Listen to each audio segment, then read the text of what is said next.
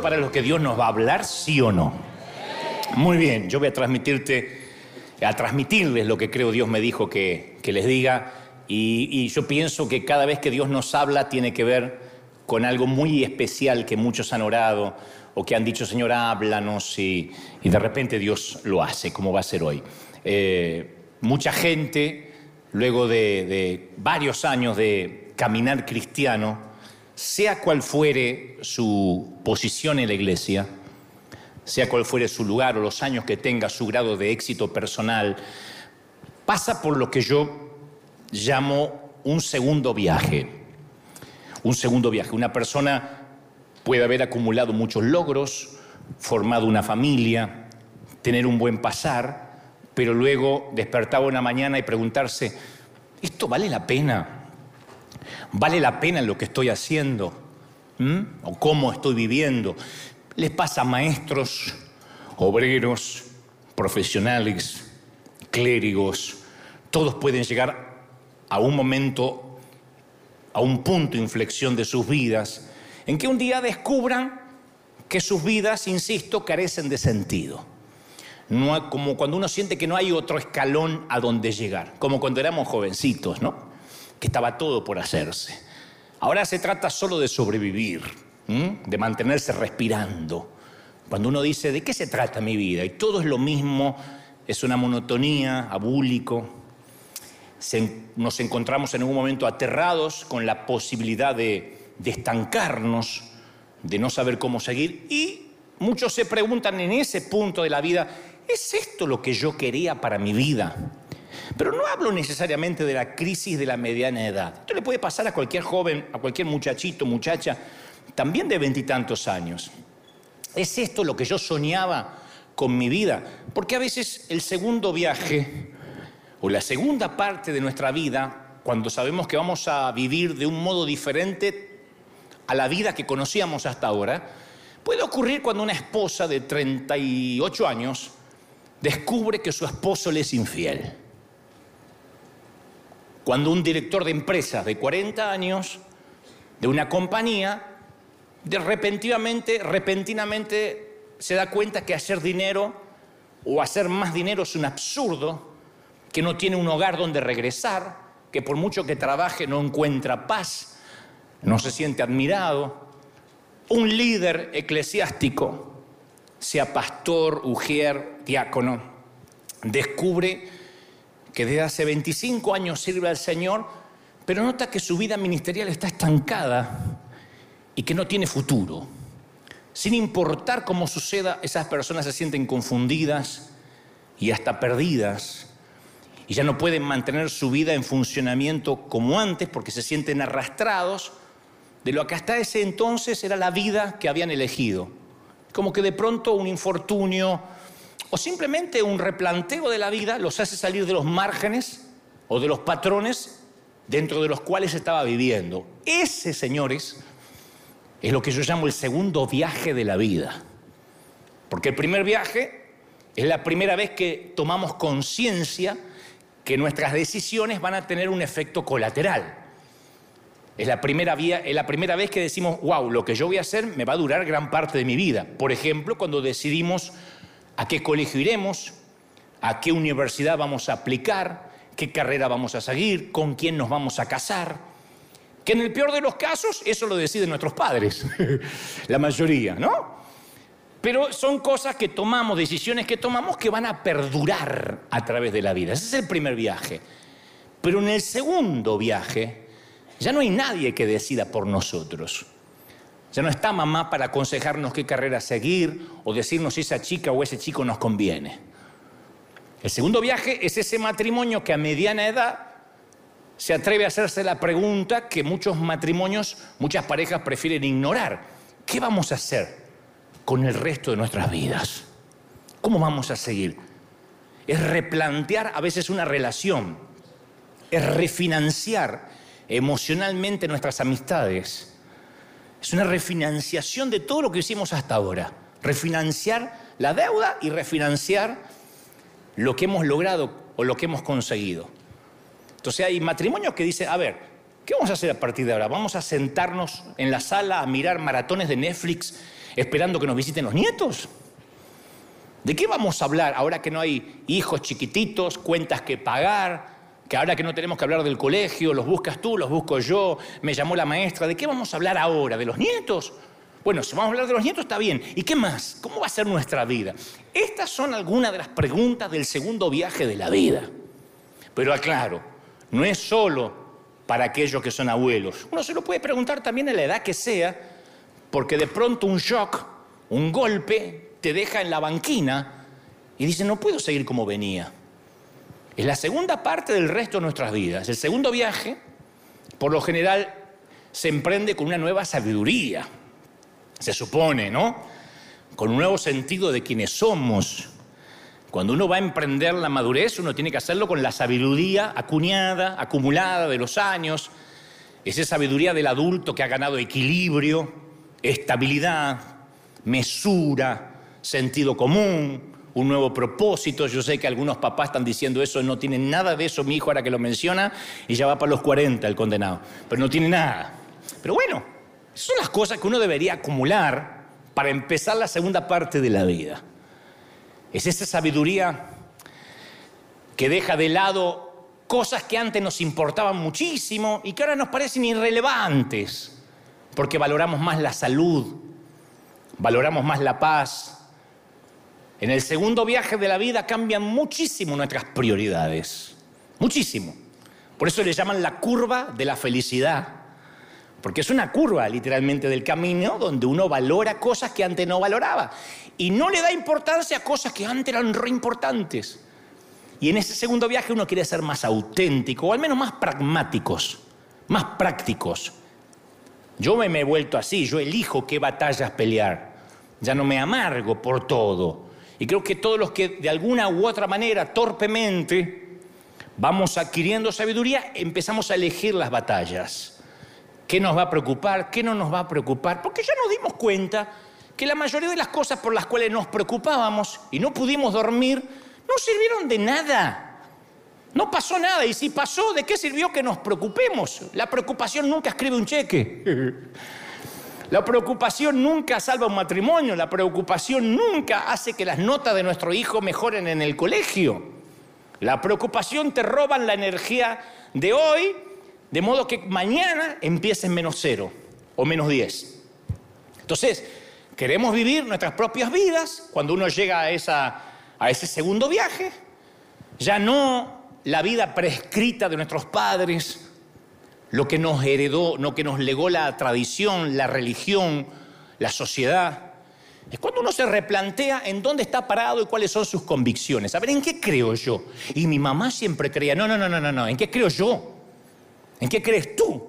Bueno, mi papá, no, no, ¿en qué crees tú? Hombre, tienes 20 años, 30, 50, 88, 90.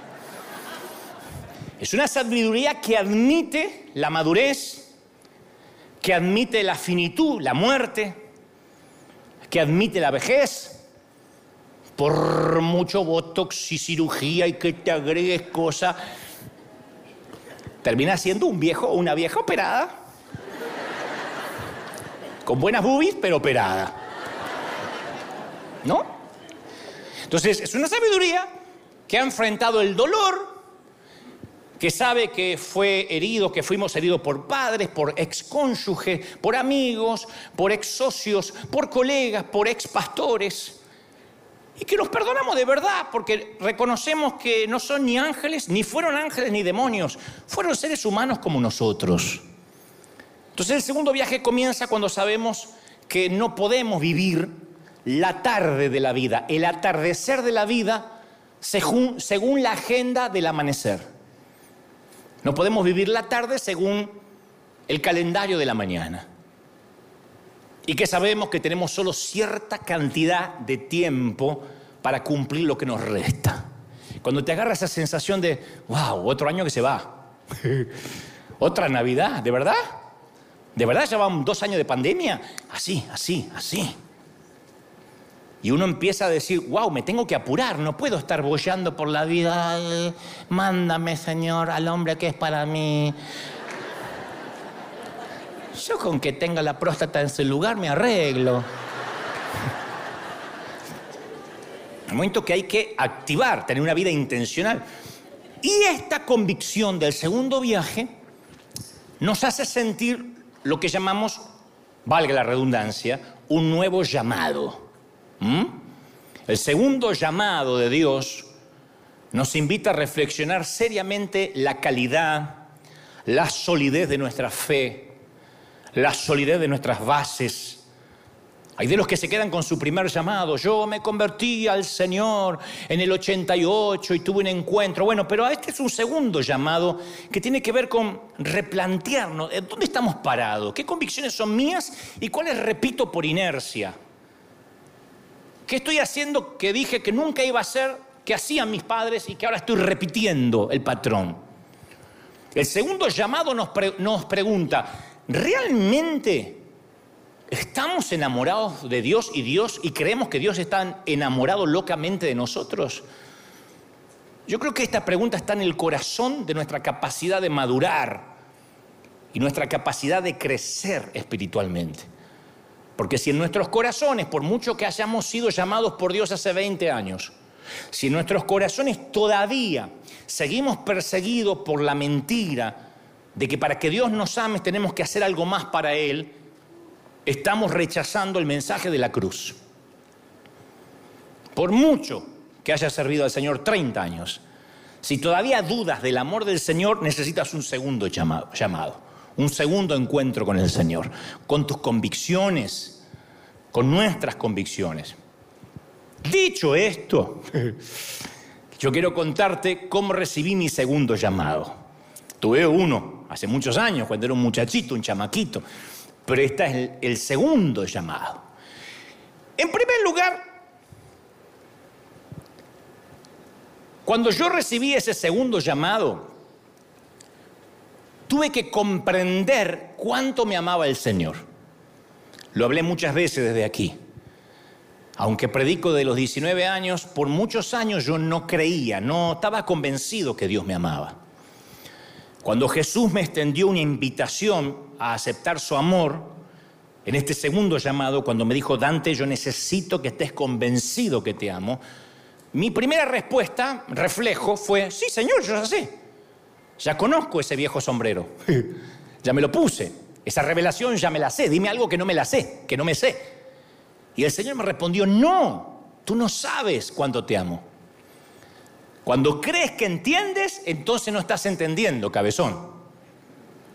Le hablas a otros de mí, que soy un Dios de amor, pero en tu corazón legalista y fariseo, ahí ya no me gustó cómo me empezó a hablar el Señor.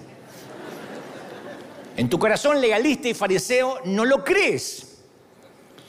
La próxima vez que te pongas a predicar de mi amor, con esa ridícula familiaridad, sí, Dios te ama, yo te voy a exponer como aficionado que eres. Cuando intentes convencer a otros que entienden lo que estás hablando, cuando no lo estás entendiendo, te voy a hacer cerrar la jeta. Si no entiendes lo que realmente siento por ti, no lo hables de la boca para afuera. Claro, porque cuando uno da el amor de Dios por sentado, porque tiene hace muchos años caminando con Él, le quitamos la oportunidad asombrosa a Dios de amarnos y la fe comienza a encogerse. Cuando uno cree que está tan avanzado espiritualmente, que el amor de Dios ya es su sombrero viejo, es algo, ah, sí, el amor de Dios, de tal manera amó Dios al mundo, ya me la sé. Cuando eso pasa, el Padre está ausente, Jesús se ha domesticado, el Espíritu Santo está encerrado y el fuego de Pentecostés se ha apagado. Estamos muertos. Porque damos por sentado el amor de Dios, como un hijo que da por sentado que come de gratis, que tiene casa, que tiene cama. Hay un momento que el papá le dice, hijo, ¿te estás dando cuenta, no? Está bien, no tienes que pagar por esto, pero me gustaría un gracia de tanto en tanto. Que estés consciente, como las imágenes que mirábamos recién, que hay chiquitos que no tienen para comer, que comer dos veces al día es un lujo. ¿Mm? En el término espirituales es lo mismo. Cuando las escrituras, cuando la oración, cuando la adoración, o cuando el servir a Dios, el ministerio, se vuelve rutina, entonces todo está muerto. Tenemos nombre de que vivimos, pero estamos pútridos por dentro. Lo sagrado se volvió común.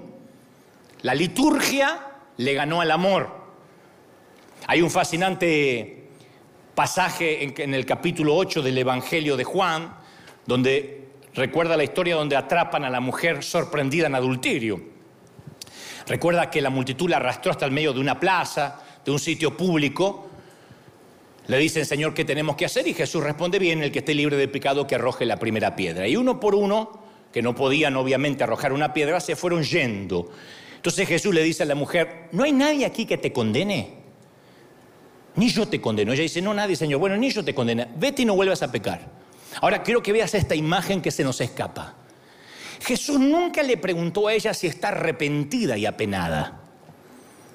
No le dice, ¿estás arrepentida? ¿O te parece bien lo que le hiciste a tu marido?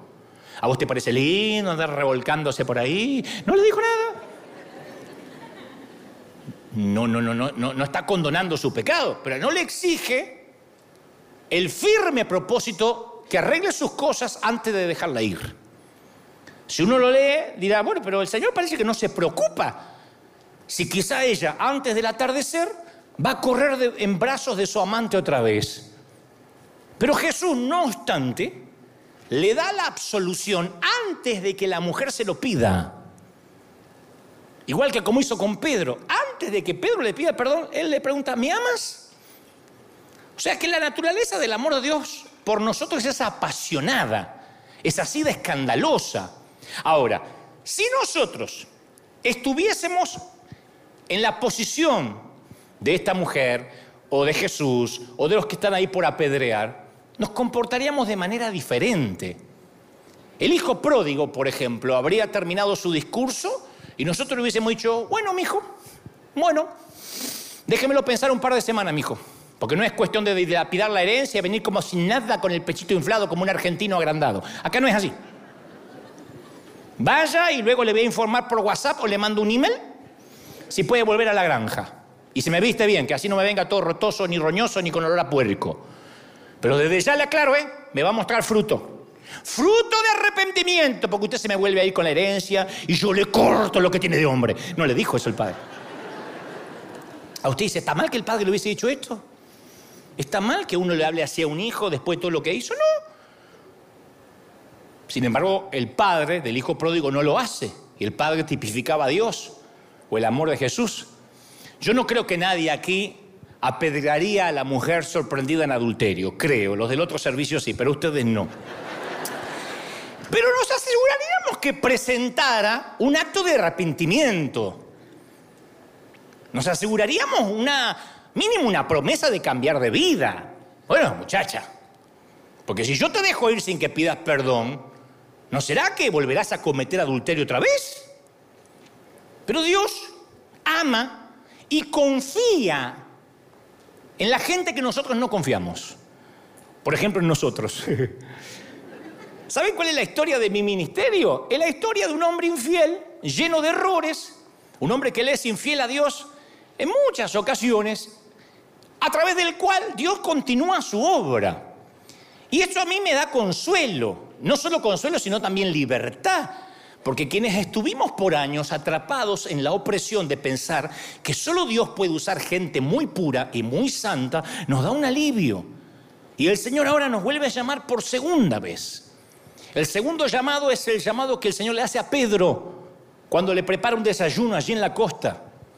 Ya lo había llamado una vez, ven y pescador de hombres. Ahora le hace un segundo llamado, afirmándolo, alentándolo, desafiándolo, diciendo, cuida mis ovejas, diciendo, yo no tomo en cuenta que me fallaste. Débiles y pecadores como santos, buscamos justificar a veces intelectualmente nuestra conducta, decimos, no, es que yo no quise fallar, es que yo le prometí, pero por segunda vez viene el Señor y con el inconfundible lenguaje del amor nos dice, yo estoy contigo, yo estoy en ti, no perdí el interés en tu vida, yo sé que vas a fracasar, pero mi amor no cambia. Alguien tiene que decirme amén. Y alguien tiene que escuchar esto en su hogar. Yo no dejo de amarte, dice el Señor. Y sé que vas a fallar, cabezón, cabezona, pero no dejo de amarte. Así que el primer lugar lo que yo sentí en el segundo llamado es, Dante, yo necesito que tengas una revelación de cuánto te amo. De otro modo, vas a arrastrar esos traumas de la infancia a tu ministerio. Lo vas a transmitir a través del mensaje. Sin darte cuenta vas a transmitir esa inseguridad, esa, esa desidia por el amor. Y yo necesito que te sientas amado. Y a partir de ahí me sentí amado. A partir de ahí me paré, pechito de paloma así. Ya, ya, yo ya camino como argentino. ¿Vieron que el argentino sale así a cualquier lado y dice, miren, planeta Tierra, lo que se están perdiendo? Es muy difícil que un argentino vaya así. ¿no? El argentino siempre entra así y dice, ah, sí, ¿cómo están? ¿Qué tal? En un aero... Yo en los aeropuertos, en cualquier lado digo, ese es argentino, pero por la manera de caminar. Siempre viene el pecho primero, así como hacía Maradona, y atrás viene él, pero primero va el pecho abriendo camino. Y cuando el Señor me dice que yo me sentí amado, se me, se me pusieron los hombros así, pues firmes, me sentí amado, querido, seguro, me sentí subyugado por su amor. En ese segundo llamado, en ese segundo llamado del Señor hacia mi vida, Él me hizo comprender lo que es ser verdaderamente pobre de espíritu, que yo no quería ser relacionado con eso. Sin embargo, esa pobreza de espíritu, tal como Jesús la definió en las bienaventuranzas, es la característica más importante de los que somos amados por el Señor. ¿Y cómo es una persona canonizada por Jesús en la primera bienaventuranza? Bienaventurados los pobres en espíritu. Y dijo, son bienaventurados, les va a ir bien. Yo te voy a contar una historia. Hace relativamente poco el Señor me dijo, quiero que le des una semilla personal a determinada persona.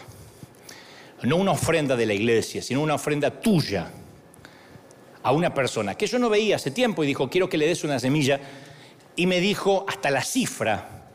Fue muy claro. No soy yo muy místico de escuchar muchas voces y cuando es da de tu dinero, yo pido muchas reconfirmaciones como usted. No sea que Satanás esté queriendo. Vieron que cuando habla el Señor y se pone el billete más grande, Satanás te reprendo. El Señor es más humilde. No, pero a mí como ya me ocurrió muchas veces, fuera de toda broma, yo no suelo cuestionar mucho.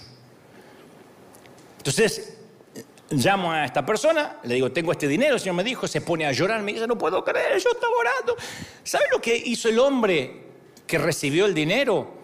Me escribió una docena de mensajes de texto por semana, rebosando gratitud describían con detalle qué iba a hacer con el dinero. Vieron, al principio dije qué lindo, después otro mensaje, otro mensaje, dije ya estaba, pero estaba tan agradecido y que no puedo creerlo y que estamos agradecidos, que mi familia, y te paso con mi hija que también está agradecida. ¡Ay, gracias! Toda la familia, la abuela, todo el mundo.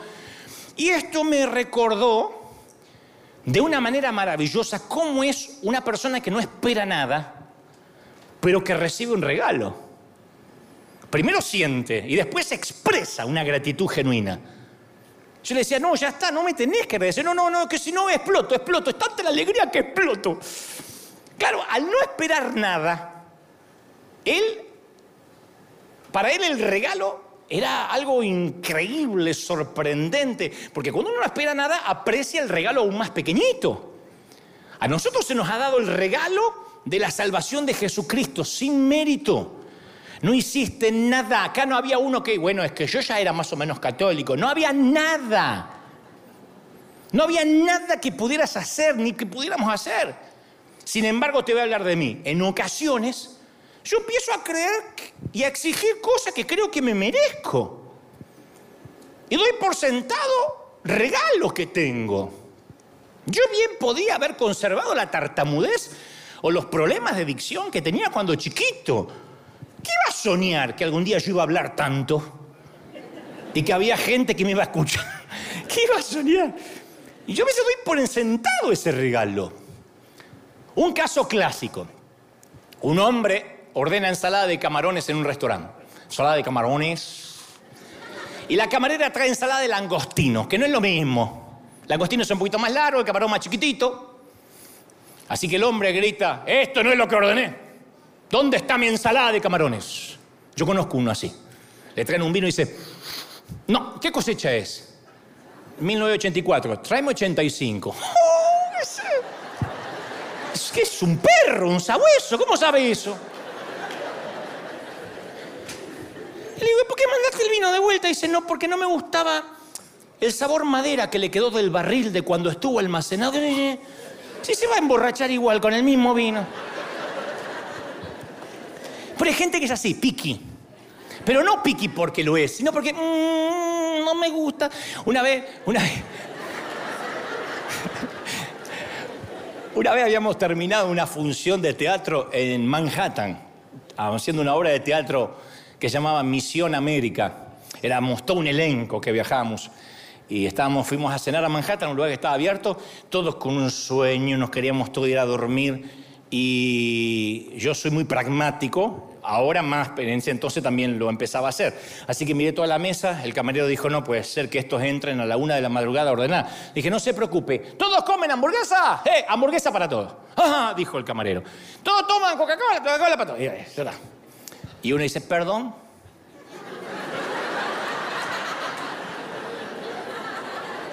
El camarero me dice, ¿lo escucho? Sí, vaya, vaya. ¿Camarones tenés? Sí, señor, pero well down. ¿Le podés sacar la patita? Porque a veces cuando se me meten los dientes y ya cuando estaba así, y el camarero me llamaba como diciendo, salvame, por favor. Digo, escúchame, en tu vida, ¿sabes lo que es un camarón en tu país? Y te venía a hacer camarón de una de la mañana, camarón. Come hamburguesa porque no vas a comer nada. Pero hay gente que va por la vida así, que va por la vida como que la vida le debe su ensalada de camarones. Hay gente que va, con esa cara, la vida me debe una ensalada de camarones. ¿Viste? Ahí hay una que la vida le debe ensalada de camarones. Claro, da por sentado, no solo que está comiendo en un restaurante, lujos de unos pocos, sino también da por sentado los regalos, la vida, la fe, la familia, los amigos. Y cuando uno más se acerca a Jesús, tanto más vemos que la vida es un regalo y vivimos eternamente agradecidos. Si no lo aprendimos con la pandemia, que la vida es un regalo, ¿cuándo lo vamos a aprender? Que la vida no nos debe ninguna ensalada de camarones. Hay gente que va por la vida creyendo que cree que se merece. Que lo ayuden, que se merece, que le regalen. Yo conozco, a mí me ha tocado a otra gente, que le da una semilla y dice, hmm", te sigue hablando, ni gracias te dice. Y también Dios me ha probado dándole a esa gente. Yo digo, Señor, ¿por qué me mandaste a darle a este desgraciado que no me dijo ni gracia? Y Dios me dice, porque no tiene que ver con él, tiene que ver contigo. Estoy probando tu obediencia. Pero hace poco yo le decía a alguien, ¿cómo puede ser que haya personas que no necesiten dar gracias? Porque ya no es un tema espiritual, esa fue mi educación primaria en el hogar, en la escuela. ¿Qué nos decían nuestras madres? A ver, los de mi generación. ¿Qué se dice? Mi tía trae unas tortas espantosas de zanahoria. Y la, mi mamá decía, ¿qué se dice? Que habría que encerrar a la tía para que no cocine más. ¿Qué se dice? Gracias, tía, tenías que agradecer. Ahora, esa gente no empezó, la gente que no sabe agradecer no empezó su segundo viaje en la vida. Y dudo que algún día agradezca siquiera por su salvación. Yo pienso que va para la vida creyendo que la salvación era su derecho. Pero cuando uno reconoce su pobreza de espíritu, que no es lo mismo que la miserabilidad, la pobreza de espíritu está dentro de las bienaventuranzas del Señor. Cuando uno reconoce su pobreza de espíritu, que le falta más a ese espíritu para enriquecerse, agradece hasta en una charla, después de una plática. Yo conozco gente que al final de cualquier charla dice, ¿sabes qué me enriqueció hablar contigo? Me llevé muchas perlas de esta charla que tuvimos de café. Esto no es falsa modestia, ni humildad fingida. Es que a veces nuestra vida es enriquecida con gracia, según con quien hablamos. Y escucha con atención, porque sabe que tiene mucho que aprender de los demás. Escucha con esmero, va por la vida aprendiendo, porque su pobreza espiritual, lo que sabe que todavía le falta, le permite entrar al mundo de otro, Aun cuando no puede identificarse con ese mundo, se mete en el mundo del otro, trata de con empatía ver su sufrimiento. El que es pobre de espíritu nunca juzga a los demás, porque uno no conoce las motivaciones ajenas, las motivaciones no se ven, uno no sabe por qué el otro está haciendo lo que está haciendo. Y uno juzga rápidamente. En mi primer llamado yo solía juzgar mucho.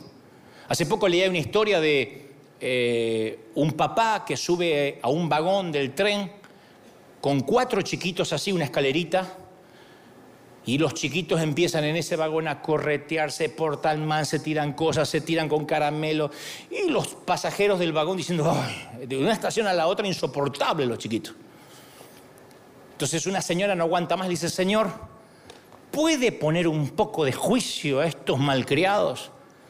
Y el hombre, bañado en lágrimas, le dice, es que acabamos de venir del funeral de la mamá de ellos.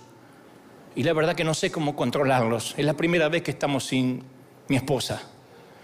Entonces a veces uno juzga porque no se mete en la historia del otro. Si bien uno no, no es que excusa el pecado ajeno, pero sí reconocemos que cuando alguien está en pecado o en problema, es justamente ese pecado lo que lo ha hecho que esté a merced del amor del Padre. Es porque está pecador, es que tiene más posibilidades de acercarse al Señor. Eso lo entendí en mi segundo llamado. Antes era muy juzgador. Así que entendí que tengo que comprender a la gente como el Señor las comprendía, una nueva compasión. En tercer lugar, el segundo llamado me enseñó que para este nuevo viaje es determinante la sinceridad. No hay peor cosa que morir, llegar a viejo sin haber sido sincero. Y es una mercadería muy valiosa la sinceridad, ¿eh? no abunda en, el mundo y abunda muy poco en las iglesias. Porque tú puedes ser adicto al tequila o adicto a la aprobación o a ser agradable o a que te quieran o a la cocaína o adicto al tener razón o adicto al juego o al sexo, al fútbol o adicto a los chismes. Capaz que mi adicción a la comida, al rendimiento, al dinero, a la popularidad, al poder, a la venganza, a la lectura, a la televisión, al tabaco o al peso, cuando uno le da prioridad a algo, más importancia a algo, más que a Dios, estamos cometiendo idolatría. Por eso la sinceridad implica disposición a aceptar quiénes somos. Sí, yo estoy adicto a esto. Señor, ayúdame, porque a mí me quitan la Biblia, me doy cuenta a los tres meses. Me quitan el celular, me doy cuenta al minuto. Recuerda a la pecadora de la aldea que había besado los pies de Jesús. Ese acto requería libertad. Despreciada como prostituta, ella había aceptado quién era, así que no tenía nada que perder. Amaba a muchos porque se le había perdonado mucho. El ladrón de la cruz, el que pide misericordia, él sabía que estaba recibiendo una condena justa por sus crímenes. No tenía nada que perder, tampoco nada de lo cual enorgullecerse. Entonces él es sincero y dice, Señor, acuérdate de mí. No dice, eh, Señor, yo pagaba los diezmos. El buen samaritano, el modelo de compasión cristiana, despreciado como pagano, era tan impuro, a diferencia del levita y el sacerdote que pasaron de largo, que él no tenía nada que perder. Por eso se involucró con el que parecía que estaba ahí muerto. Ser sincero con uno mismo, mis queridos, nos atrae hacia Dios como ninguna otra cosa. Ser sincero, lo venimos hablando cada domingo. Yo a veces le digo, Señor, yo ya hablé de esto y el Señor me dice, dile a mis hijos que necesito autenticidad, sinceridad.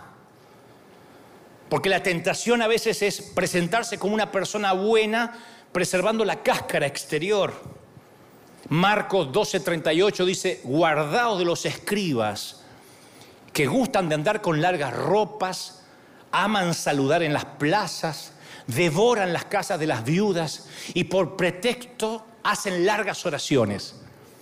Jesús sabía que la oración falsificada se puede identificar por el narcisismo espiritual, por la hipocresía, por la palabrería. Él decía, hay gente que ora y son oraciones hipócritas. Sin embargo, Santiago dice, confesaos las ofensas, los pecados unos a otros. Santiago 5:16.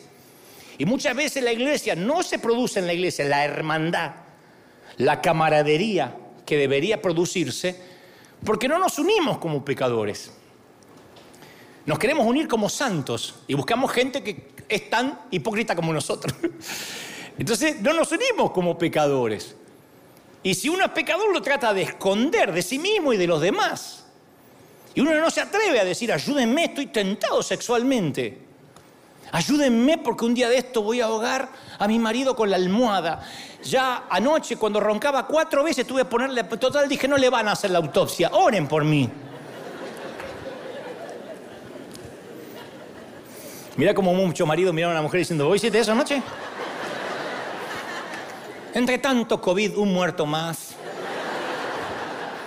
Entonces muchos cristianos se horrorizan cuando descubren a un pecador real entre los rectos. Así que nos quedamos solos, viviendo con nuestro pecado, viviendo en la mentira, en la hipocresía. Pero todos somos pecadores. Camino a la santidad, camino a crecer, camino a ser conforme a la estatura de la plenitud de Cristo. Pero si fingimos que somos santos, también estamos fingiendo que fuimos perdonados. Y como resultado nuestra vida espiritual muestra un arrepentimiento falso, una felicidad de utilería. Si yo miento que soy santo, también miento que fui perdonado. Entonces en ese segundo llamado Dios me mostró que tengo que ser sincero. Y me dicen, pastores amigos, no confieses tus problemas, tus cosas desde el estrado, porque te vas a hacer perder autoridad. Le digo, tu abuela, la autoridad o el testimonio, no hace falta que los cuiden, se ganan.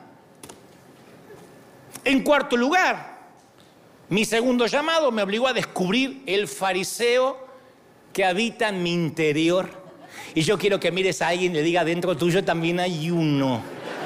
Dentro tuyo también hay una muchacha. ¿Qué pasó?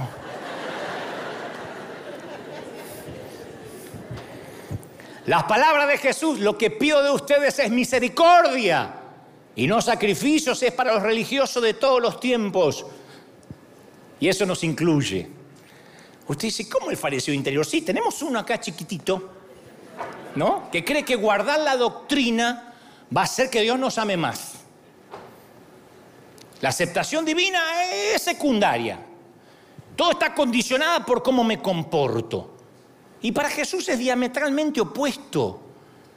Ser aceptado y amado por Dios viene primero y después nos motiva, por amor, por amor, a no pecar. ¿Me estás siguiendo, sí o no?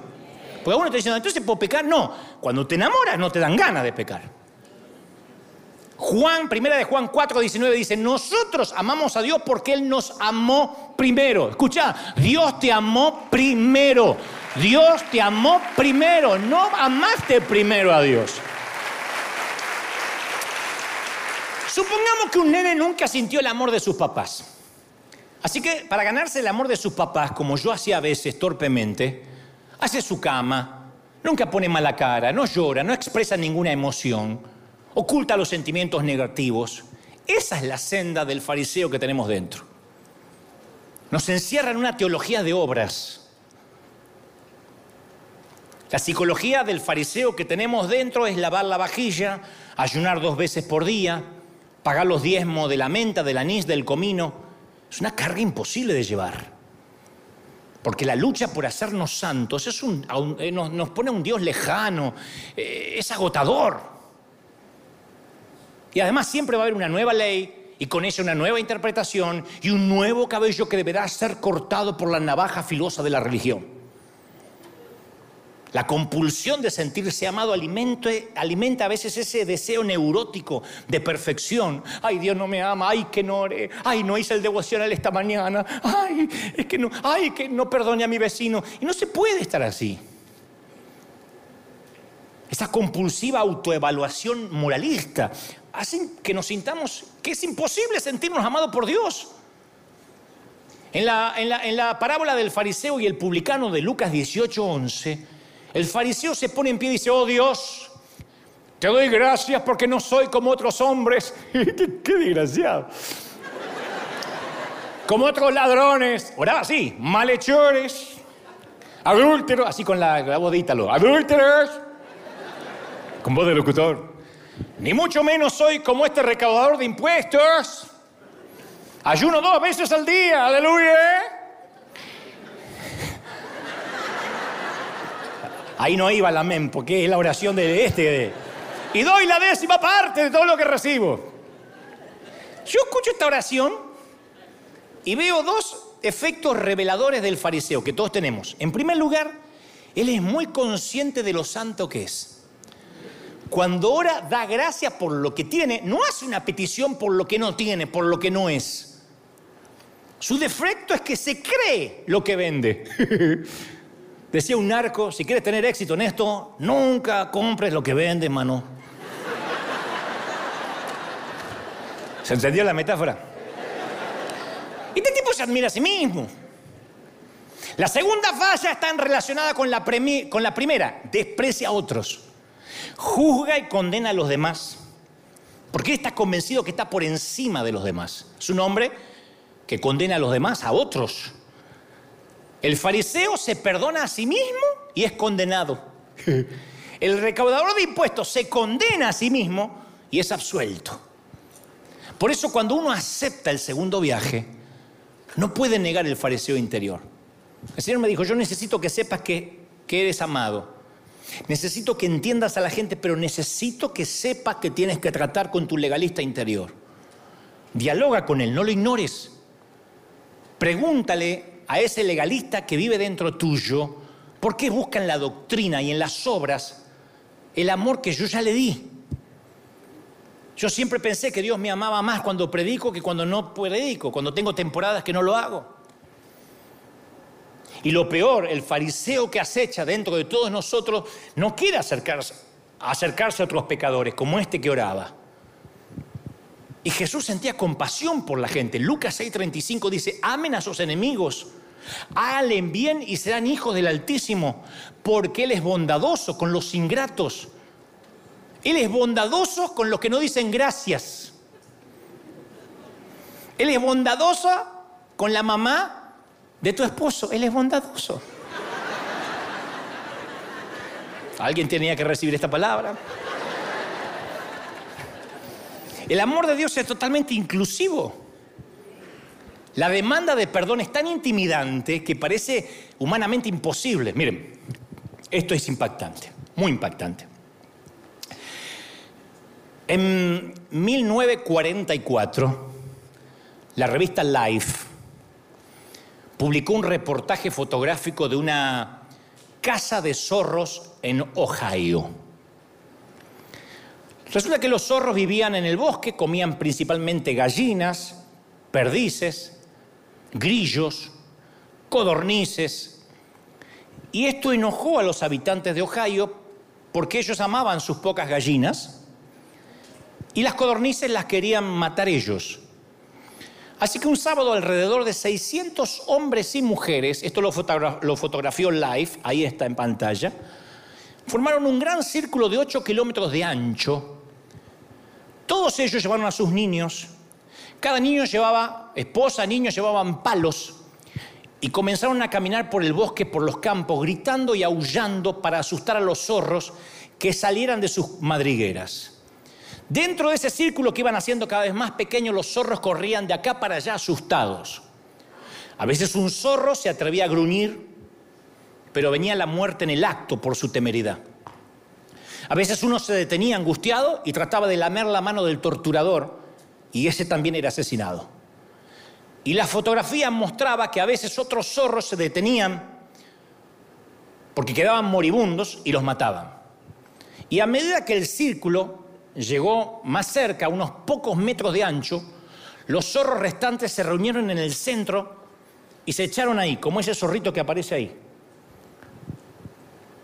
No sabían qué otra cosa hacer, esperaban la muerte.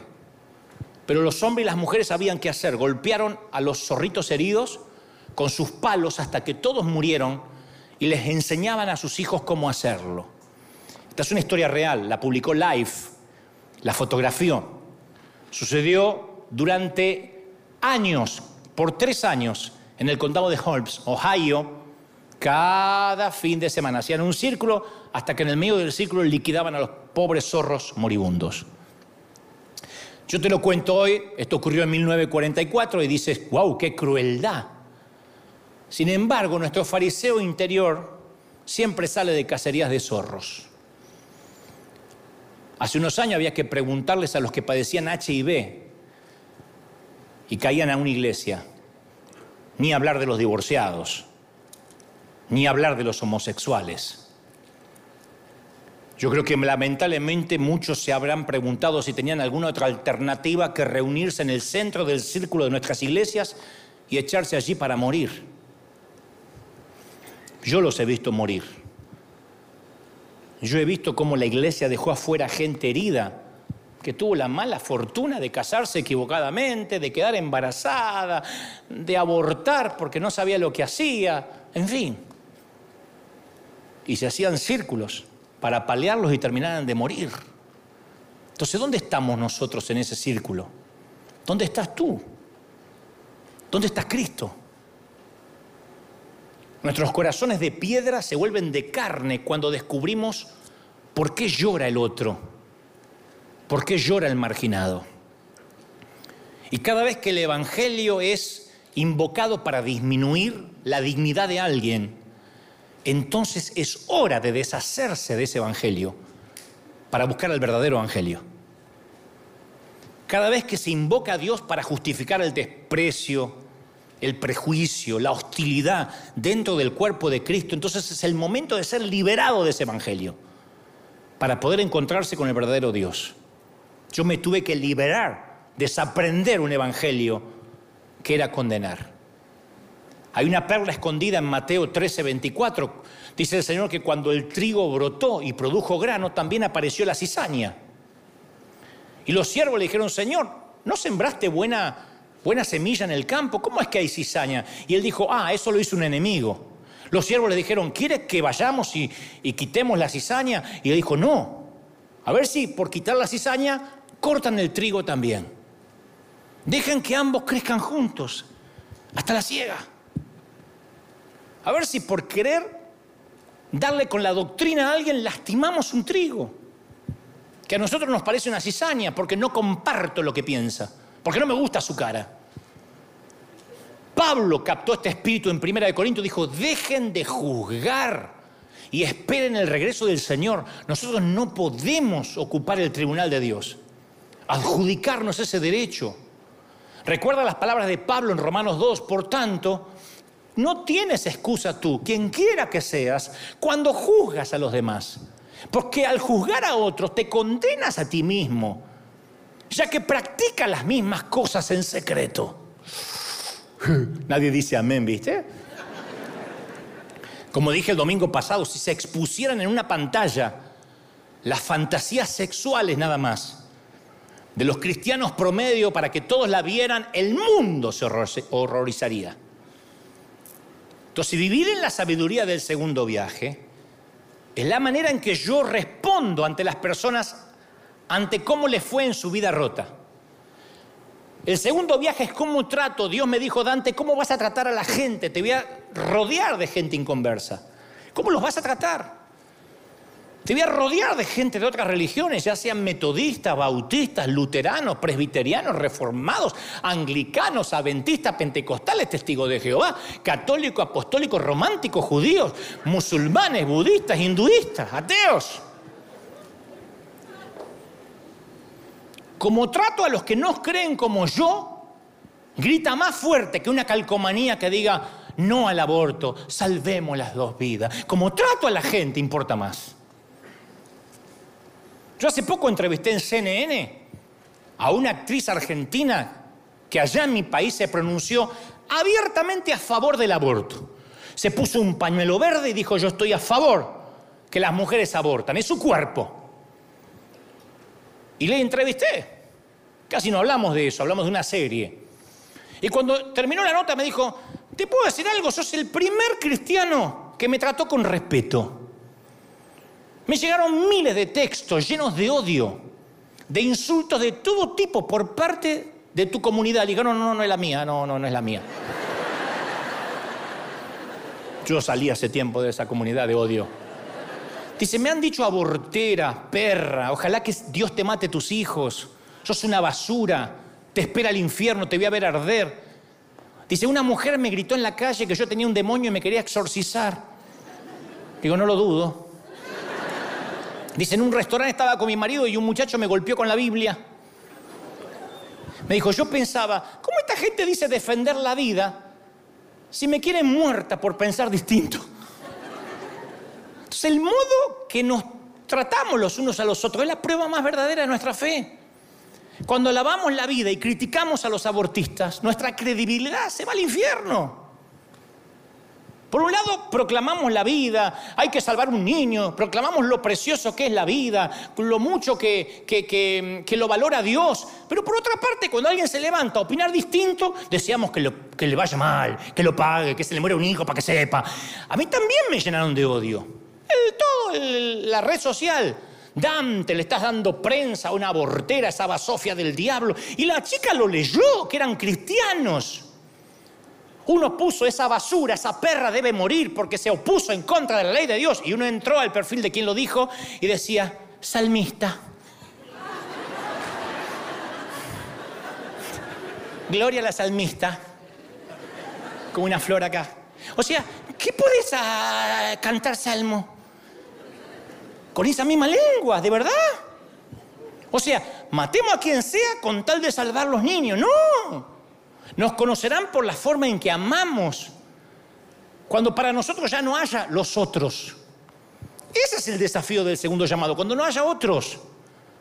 Ese es el largo proceso de ser como Cristo. La manera en que elijo pensar, la manera en que elijo hablar, la manera en que elijo relacionarme con los que no me caen bien.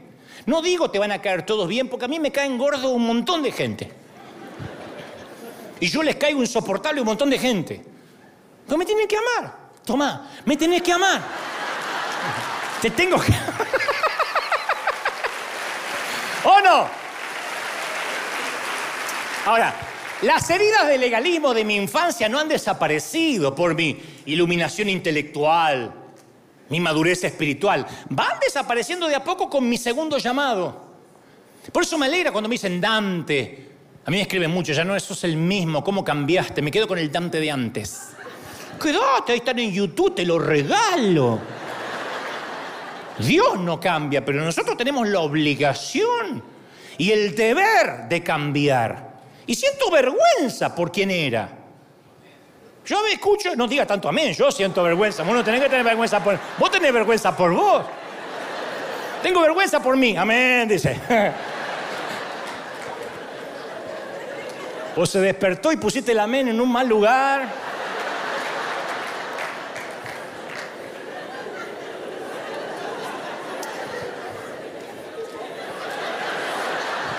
Yo quiero ser sanado. Yo quiero ser libre del fariseísmo, no quiero pasárselo como herencia a mis hijos.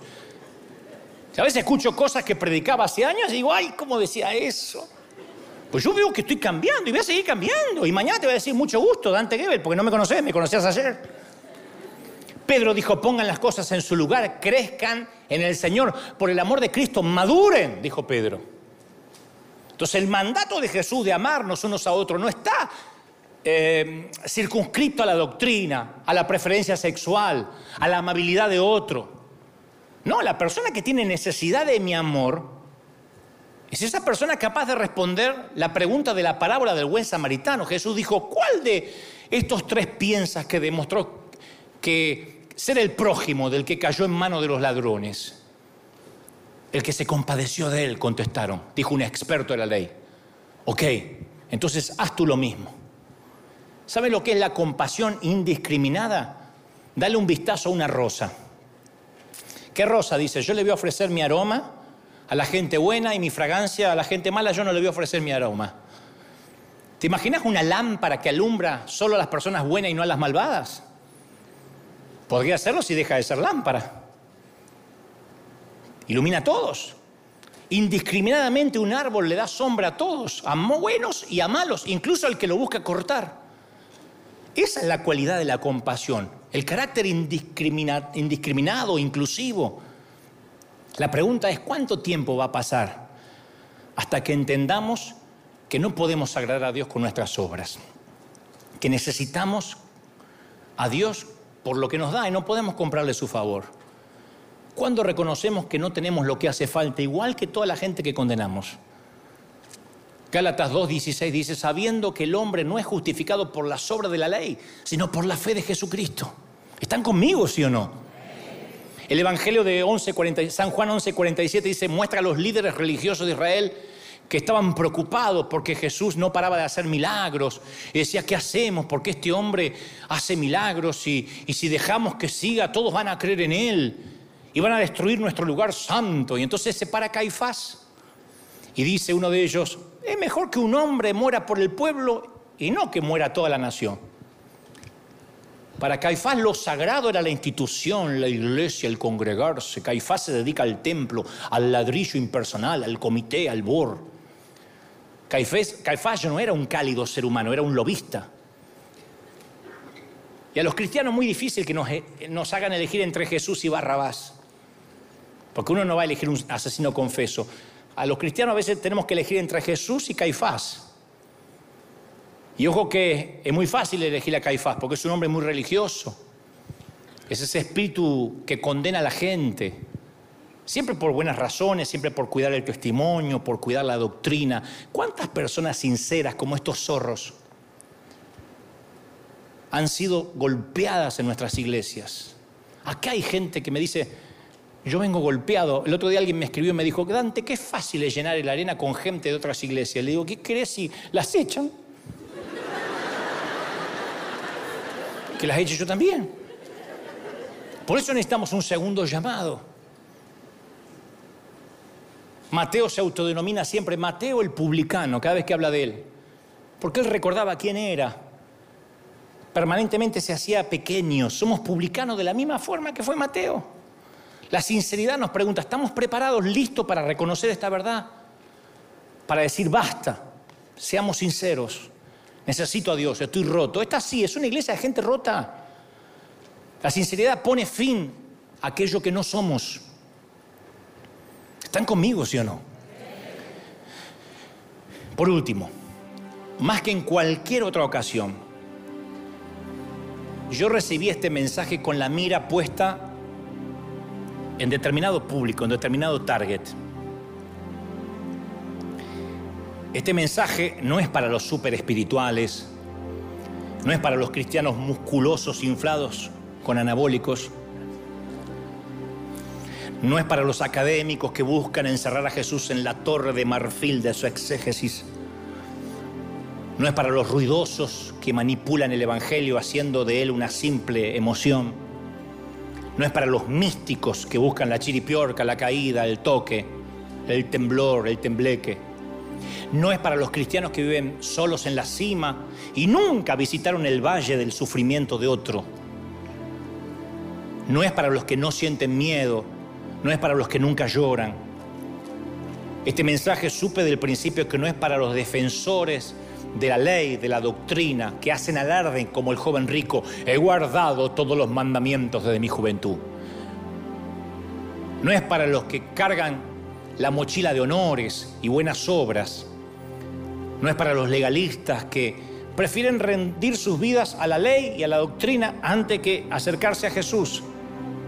Si llegaste hasta acá, si me escuchaste, bueno, acá no se pueden mover porque queda feo, pero si llegaste hasta acá en casa y no apagaste todavía el dispositivo, Dios me ha dado este mensaje para los zorros que están ahí en el medio del círculo y sabe que no les quedan otra cosa que morir. Quebrantados, despojados, desgastados. Son los que lo apalearon. Nosotros como iglesia fuimos y te apaleamos. Y estás cambiando de mano la pesada maleta buscando equilibrar el peso y ya no puedes más. Este mensaje es para los débiles, para los que tienen rodillas débiles, para los enclenques, que saben que aún no lo pudieron lograr, pero cuyo amor propio les impide aceptar el regalo inigualable y sorprendente de la gracia. Es para los poco, los poco estables discípulos que todavía no pueden untar la tostada con manteca sin que se les rompa.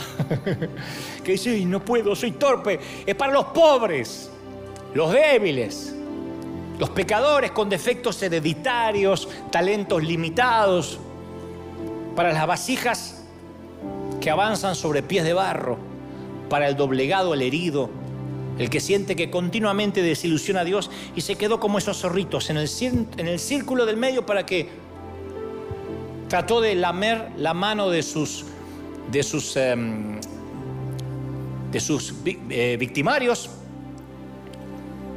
y no pudo lograr compasión. Trató de acercarse a sus jueces y no logró tener perdón. Este mensaje es para los inteligentes que saben que son estúpidos, los sinceros discípulos que admiten que son unos canallas, unos bandidos.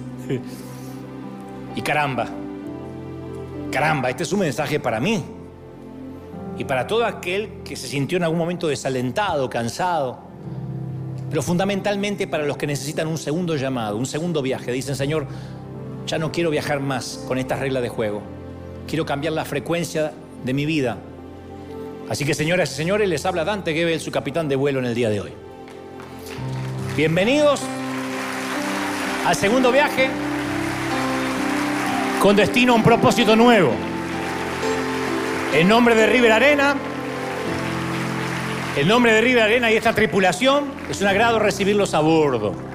Nos complace darle la bienvenida especial a quienes se unen a nuestro vuelo procedente de otras líneas aéreas de la Alianza Gente Rota. La duración estimada de vuelo será hasta que el Señor lo diga. Dejen su equipaje de mano a los pies de la cruz. Dejen libre la salida de emergencia. Por motivo de seguridad, para evitar interferencias con los instrumentos de navegación, le recordamos que los comentarios tóxicos de los fariseos deben ser acallados y apagados durante el despegue y aterrizaje.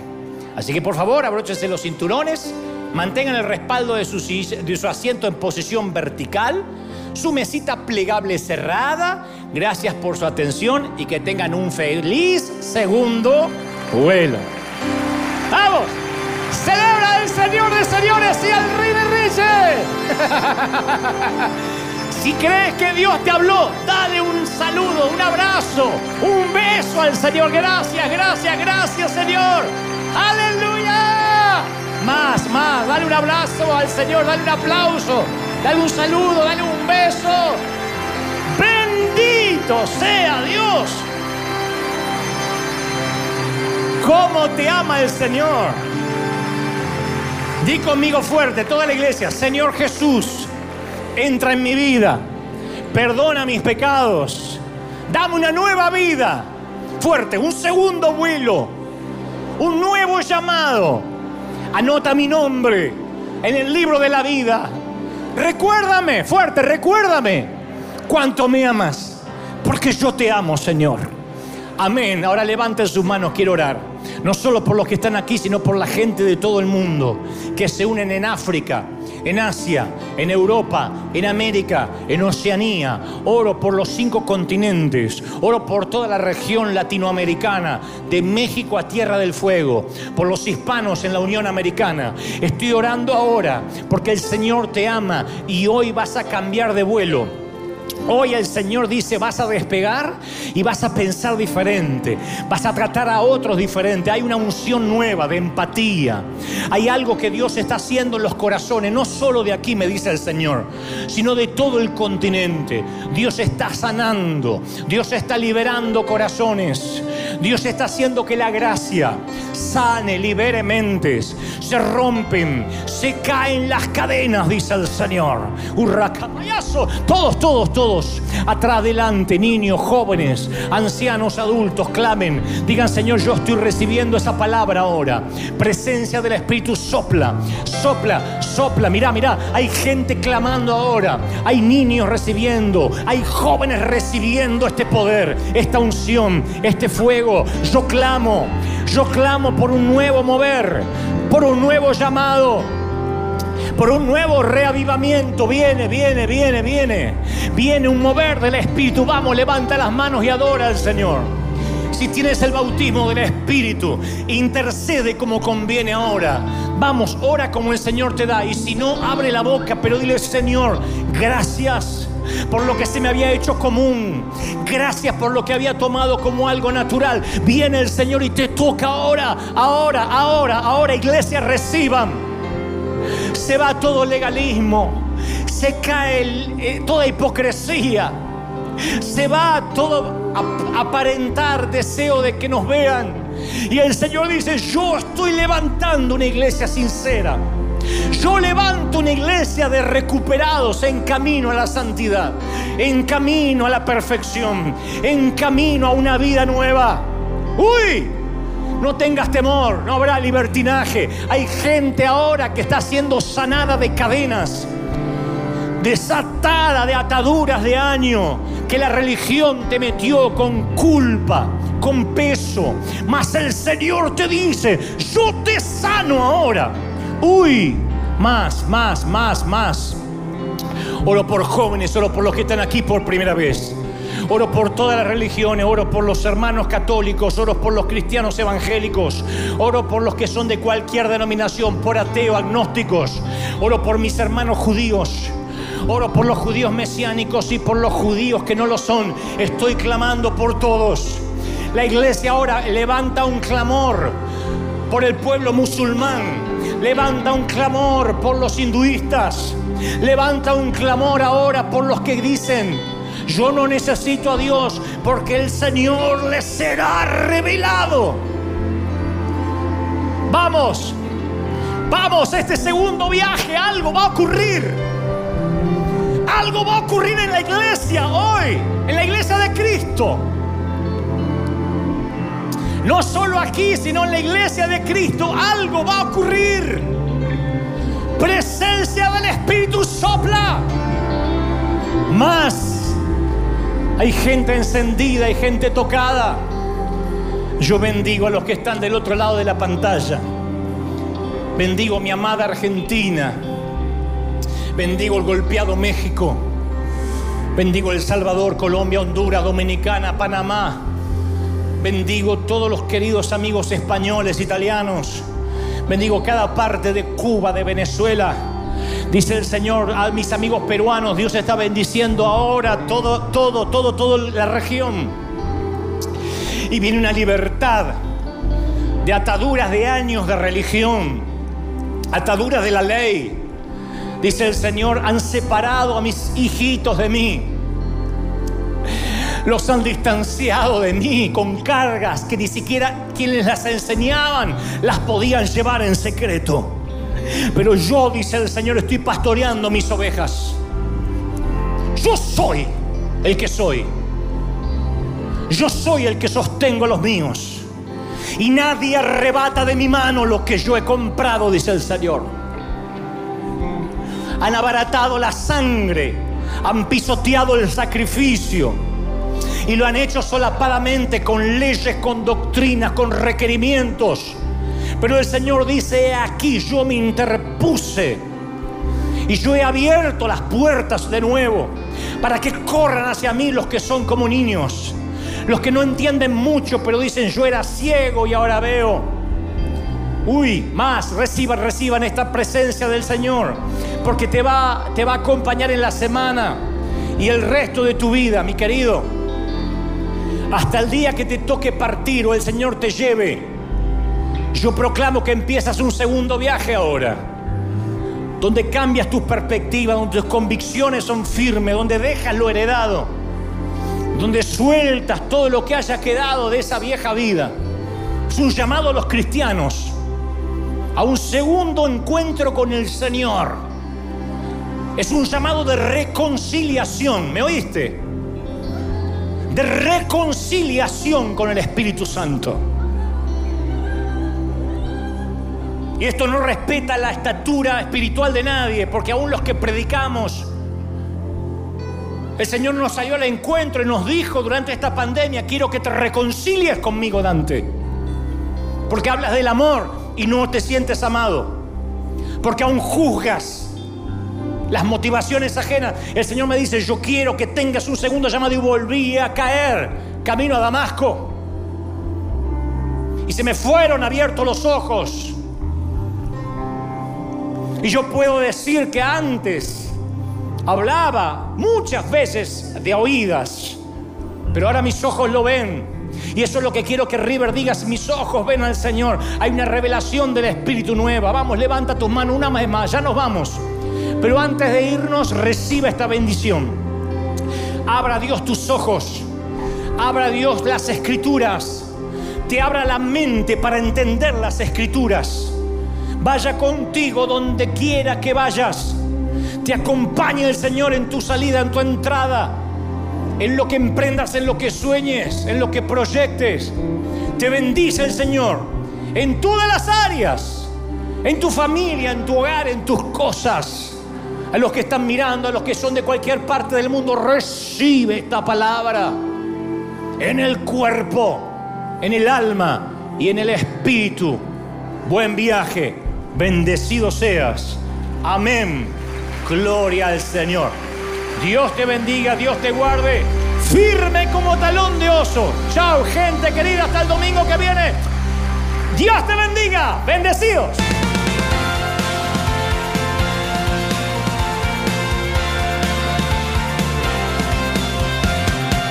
Apareciste una noche de soledad, abandonado y perdido te reconocí. Tu voz diciéndome no temas, yo estoy aquí.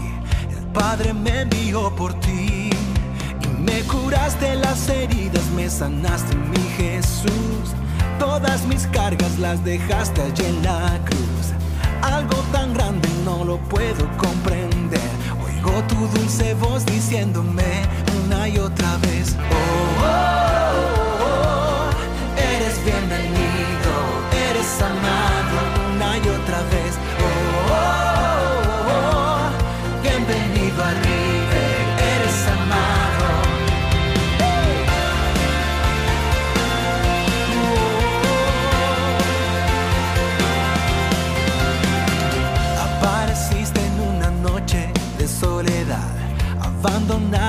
perdido te reconocí.